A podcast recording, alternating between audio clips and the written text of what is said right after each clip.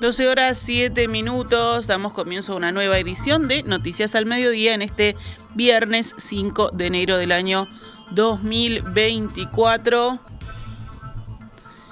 En Bélgica la aduana informó que incautó en total unas 3,4 toneladas de cocaína en el puerto de Amberes. Uno de los cargamentos procedía de Montevideo, según informaron varios medios locales. Según detalla The Brussels Times, el viernes 22 de diciembre arribó al puerto citado un barco procedente de Guayaquil, Ecuador. En su interior había 1.24 toneladas de cocaína. En tanto, el 28 de diciembre, los funcionarios descubrieron otro barco en el mismo puerto, pero esta vez procedente de nuestro país, de Uruguay, que transportaba 2,16 toneladas de cocaína. La Policía Judicial Federal de Amberes está llevando a cabo una investigación sobre estos hechos de contrabando ilegal, informó la policía belga, según cita el medio HLN. En las imágenes difundidas por la aduana y publicadas por este mismo medio se ven cajas abiertas con paquetes de una marca de budín uruguayo. El puerto de Amberes ha sido protagonista en el pasado de tráfico de drogas procedentes de Sudamérica.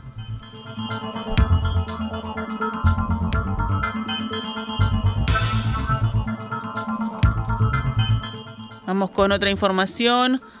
Ayer a media tarde, seis presos que estaban siendo trasladados dentro de la cárcel de Santiago Vázquez, ex Comcar, lograron escapar de los guardias, corrieron y se subieron a una torre de control policial en desuso que hay dentro de la cárcel. En la madrugada de hoy se cumplieron 12 horas de que los presos se encontraban allí. Hoy a las 7 de la mañana se bajaron solos, según afirmaron fuentes del Ministerio del Interior al informativo subrayado. Cuando bajaron, el director interino de la cárcel, Gustavo de los Santos, porque Luis Mendoza se encuentra de licencia, habló con ellos. Fue un diálogo muy tranquilo, después se va a hablar por qué tipo de medidas se va a tomar por una pelea que hubo, pero está todo en paz, no hubo fricción, este tipo de cosas se manejan así, con mucho diálogo, esto dijo al mencionado medio el comisionado parlamentario para el sistema carcelario Juan Miguel Petit. Los internos se encuentran ilesos. Durante el tiempo que estuvieron en la torre, las autoridades dispusieron una guardia debajo y la orden fue que esperen a que las personas bajaran, según señalaron las fuentes oficiales. Añadieron también que las personas no hicieron ningún reclamo. El episodio comenzó ayer entre las 14 y las 15 horas. Los internos aprovecharon un descuido de la guardia en el momento que se los trasladaba de una unidad a otra con más seguridad. Iban a un módulo de regresión por inconducta, según añadió una fuente oficial. Las autoridades creen que los presos no querían ir al nuevo módulo.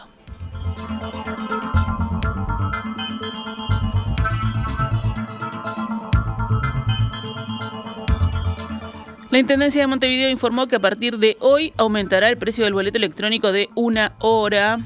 Se lo habíamos adelantado se realizará el mismo ajuste nominal de los últimos cuatro años, es decir, un aumento de tres pesos en el boleto electrónico de una hora a través de la tarjeta STM. Esto ya rige a partir de las cero horas de hoy. Con esta modificación, el precio del boleto de una hora pagado con dinero, cargado en la tarjeta STM, o sea, si te pasa la tarjeta, va a ser de 45 pesos. Sin embargo, el gobierno departamental aclara que no aumentará el boleto a poblaciones con menores ingresos. En tal sentido, no se ajustará el precio a jubilados y pensionistas categoría A y B ni a beneficiarios del boleto ABC.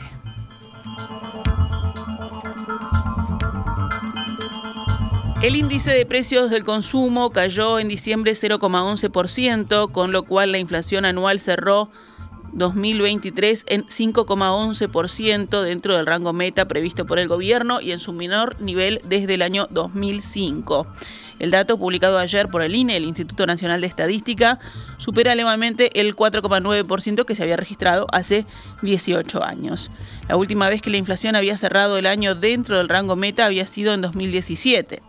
En ese entonces el límite máximo del objetivo era 7% y el indicador cerró en 6,55%. La baja de diciembre fue atribuida principalmente a los efectos del plan UTE Premia. Por el contrario, en el último mes del año hubo un incremento significativo en el precio de las frutas y las verduras, que aumentaron 6,9% y 2,3% respectivamente. La inflación subyacente, que excluye a los precios más volátiles, se mantuvo en 0,4% desestacionalizada a diciembre y en 4,5% interanual. Las proyecciones del Banco Central indican que la inflación seguirá dentro del rango meta de entre 3 y 6% en los próximos 24 meses y se espera que cierre 2025 en 5,3%. Los analistas privados y los empresarios hacen en cambio una estimación mayor de hasta 7%. El ministro de Turismo, Tabaré Viera, aseguró ayer que la temporada arrancó con mucha fuerza y destacó que los precios en los principales puntos turísticos del país están más o menos igual que el año pasado. Viera estuvo presente ayer en un evento en Punta del Este donde habló en rueda de prensa. Sabemos que comenzó esto desde mediados de diciembre con mucha fuerza. Hay un número de ingresos todavía no depurados, no son datos estadísticos, los datos que dan migraciones que son más altos que los del año pasado. Eso es lo único que podemos decir. En ese sentido, entonces, lo vemos. Cualquiera que sale a, la costa uruguaya, en cualquier departamento, o como decía yo, a, cualquier destino del interior del país, se va a encontrar con un fuerte movimiento de turistas, de no residentes y de uruguayos también. Viera fue consultado por los precios que se están cobrando a los turistas. Dijo que hay distintas ofertas y una gran variedad, pero que en general guardan similitudes con lo que se cobraba en 2023. Apuntó que en esa variedad y según la oferta y la calidad puede haber precios un poco más altos. El ministro le recomendó a los turistas, si hay un lugar que le parece caro, a pocos metros va a tener otra oferta, seguramente de acuerdo a su bolsillo.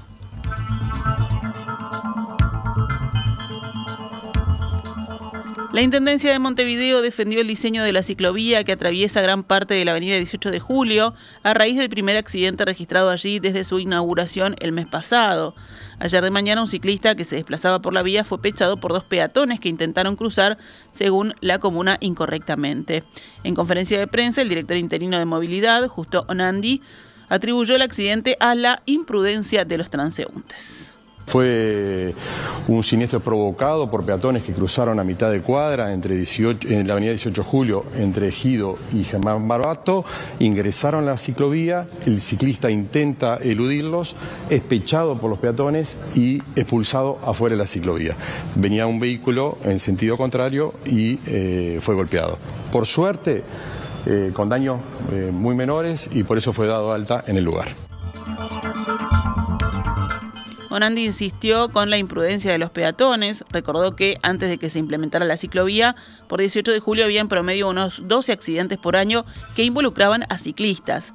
Si ayer no hubiera estado la ciclovía, aseguró, el desenlace hubiera sido impensado, por eso valoró que la ciclovía le dio seguridad al ciclista. A raíz del hecho, la Intendencia de Montevideo anunció una campaña de concientización y emitió una serie de recomendaciones, recordando la importancia de que los peatones crucen en los lugares permitidos y que no deben invadir las infraestructuras previstas para la circulación de ciclistas. La oposición departamental afirmó que el accidente registrado ayer confirmó sus cuestionamientos a la ciclovía. Hablando con subrayado, el edil nacionalista Javier Barrios Bove recordó que desde un primer momento se marcaron los problemas de diseño y ubicación de la obra en todas partes del mundo se dice que las ciclovías o las bicisendas tienen que ir al costado del cordón. Algo similar a lo que pasa en el trayecto de San José. ¿Por qué? Porque estar al lado del cordón con la vereda eh, eh, próxima es una válvula de escape. Si hay algún accidente, algún problema, el ciclista puede salvar su vida tirándose hacia la vereda. Hoy pasó, al ciclista lo atropellaron unos transeúntes que cruzaban mal y la persona se tuvo que ir contra contra la calzada. Por suerte eh, pegó contra el espejo y el vidrio de la camioneta. ¿Qué hubiese pasado si caía las ruedas de esa camioneta o caía las ruedas de un transporte colectivo? Su colega Diego Rodríguez, en tanto, se preguntó si la intendenta Carolina Cose y el director de movilidad, Pablo Intamusu, se harán responsables de los accidentados y las futuras víctimas eventuales de la ciclovía.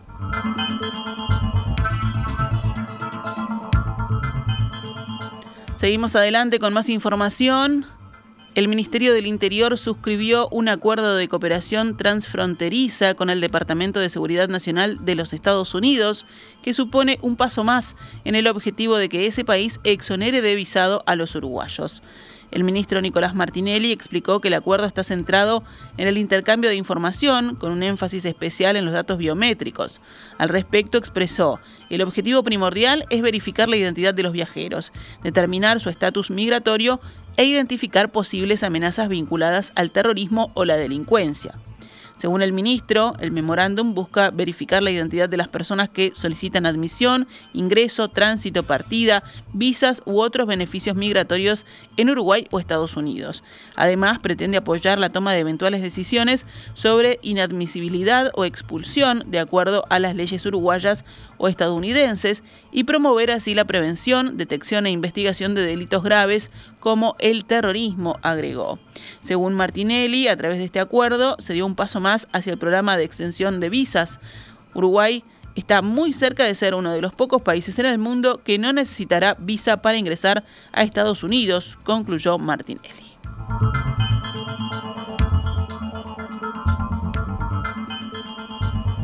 A partir del primero de enero y con la entrada en vigencia de la rendición de cuentas, el comisionado parlamentario Juan Miguel Petit puede acceder a las historias clínicas de los reclusos. Se pone fin así a una larga polémica con la Administración de los Servicios del Estado, ACE. El comisionado había denunciado repetidas veces el año pasado que el acceso a esas historias clínicas le fue negado en varias oportunidades por parte del organismo, aun cuando contaba con la autorización de los reclusos por escrito. La situación motivó una queja formal ante el Parlamento que decidió resolver el tema mediante el mensaje presupuestal. El artículo número 598 del texto, que acaba de entrar en vigencia, establece que el comisionado puede consultar y estudiar las historias clínicas de las personas privadas de libertad que autoricen su acceso y en el caso de que dichas personas hayan fallecido, también poder hacerlo a los efectos de analizar el contexto y las causas de su deceso. En diálogo con el país, Petit afirmó que el acceso a las historias clínicas resulta fundamental para su trabajo, sobre todo en el caso de los reclusos fallecidos, para así comprender las causas de sus muertes y luego sacar conclusiones generales que beneficien al resto de los privados de libertad. Recordó además que, según la norma vigente, la normativa vigente, las historias clínicas son propiedad del paciente, no del prestador de salud.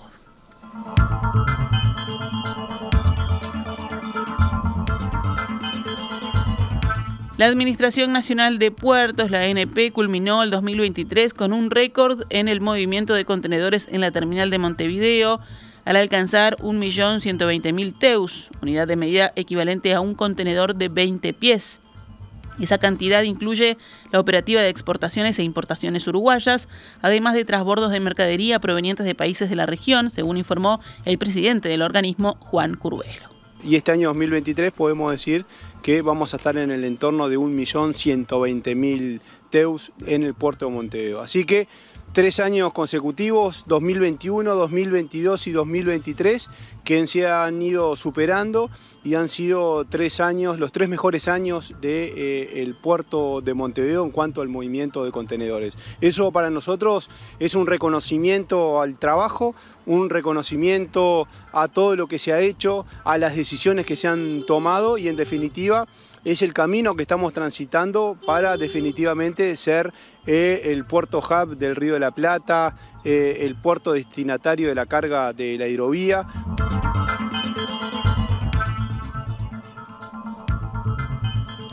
Según consigna la página de presidencia, Curbelo sostuvo que la profundización del canal de navegación a 13 metros concretada en 2022 fue fundamental para ampliar los servicios y permitir el ingreso de buques de mayor porte a Montevideo, decisión que incidió en forma positiva en el aumento de la cantidad de contenedores. Asimismo, el reordenamiento de las infraestructuras portuarias, la implementación de áreas especializadas y el rol de los muelles públicos fueron otros de los factores que influyeron en el récord, aseguró. El objetivo de la Administración es superar la cifra del año pasado y alcanzar los 3 millones TEUS. Para eso se trabaja en la ampliación de la terminal especializada de contenedores, una obra que comenzó en septiembre de 2023 y cuya culminación está prevista para el primer semestre de 2024, con una inversión de más de 600 millones de dólares, según indicó Curvelo. Vamos con otras noticias del panorama nacional. El Ministerio del Interior decidió enviar a policías de la Guardia Republicana a José Ignacio y Punta del Este como medida preventiva ante la llegada de decenas de ladrones descuidistas y de falsos cuidacoches que también estarían robando en la zona y por lo que se recibieron varias denuncias. Según fuentes del Ministerio del Interior, la mayoría de las casas en los balnearios tienen nula o muy poca seguridad, lo que las hace vulnerables a ladrones experimentados.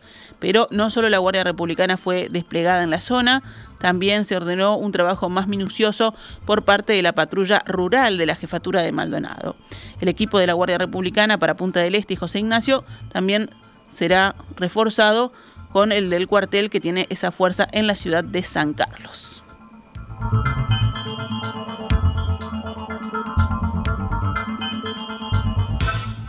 Tres personas fueron detenidas y varios vehículos incautados en el marco de una picada clandestina que se desarrollaba en Ruta 8, donde los presentes atacaron con botellas y piedras a los efectivos de la policía caminera. El hecho se registró sobre la 1 y 25 de la madrugada en la carretera a la altura de Colonia Nicolich, cuando los efectivos recibieron la información de que se estarían realizando competencias no autorizadas. Policía Caminera concurrió al lugar para disuadir las picadas y constató la presencia de una gran aglomeración de vehículos y personas, quienes, ante la presencia policial, comenzaron a arrojar botellas y piedras. Un rápido despliegue coordinado de móviles y motos policiales permitió detener e incautar un total de ocho motos en el lugar y dos autos que se dieron a la fuga, pero fueron interceptados próximo al aeropuerto. Dos vehículos de policía caminera fueron apedreados, pero ningún policía resultó lesionado.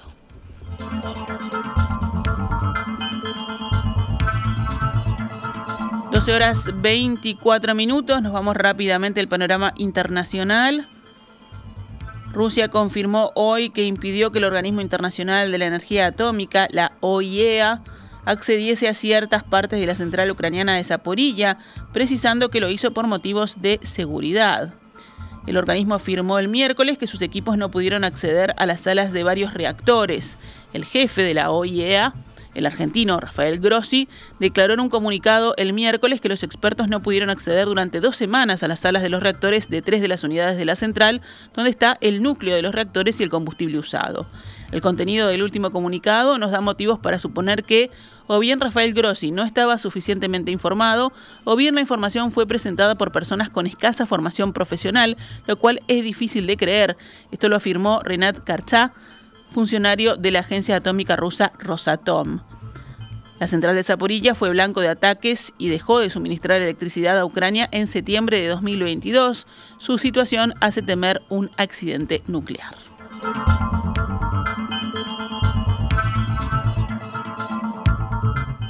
En Ecuador, la ministra de Gobierno, Mónica Palencia, informó que la policía detuvo hoy a Fabricio Colón Pico, un líder de la banda criminal de Los Lobos, acusado de estar detrás de un plan para atentar contra la vida de la fiscal general Diana Salazar.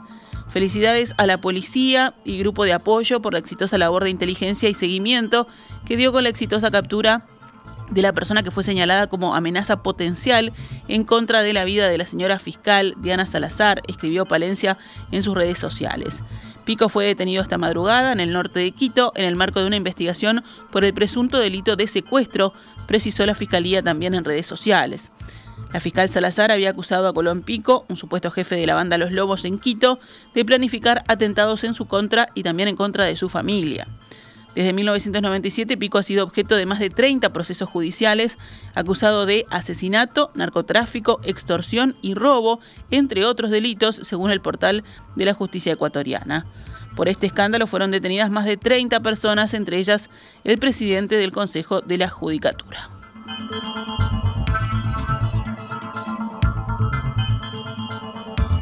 Nos vamos a los deportes. Hablamos de básquet. Aguada encabeza la tabla de la Liga Uruguaya de Básquetbol disputada la fecha con Nacional y Peñarol entre los escoltas. El aguatero superó 78-75 a Cordón y se mantiene primero con 25 puntos. Peñarol le ganó a Biguá 87-81 y está segundo con 22 puntos. En igual posición está Nacional que superó a Malvin 84-83. En el lote de segundos también están Sporting, Biguá, Malvin y Hebraica Maccabi.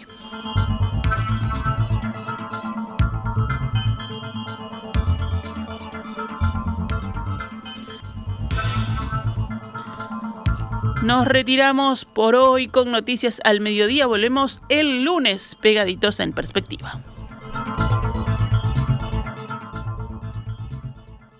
Esta es Radio Mundo 1170 AM. ¡Viva la radio!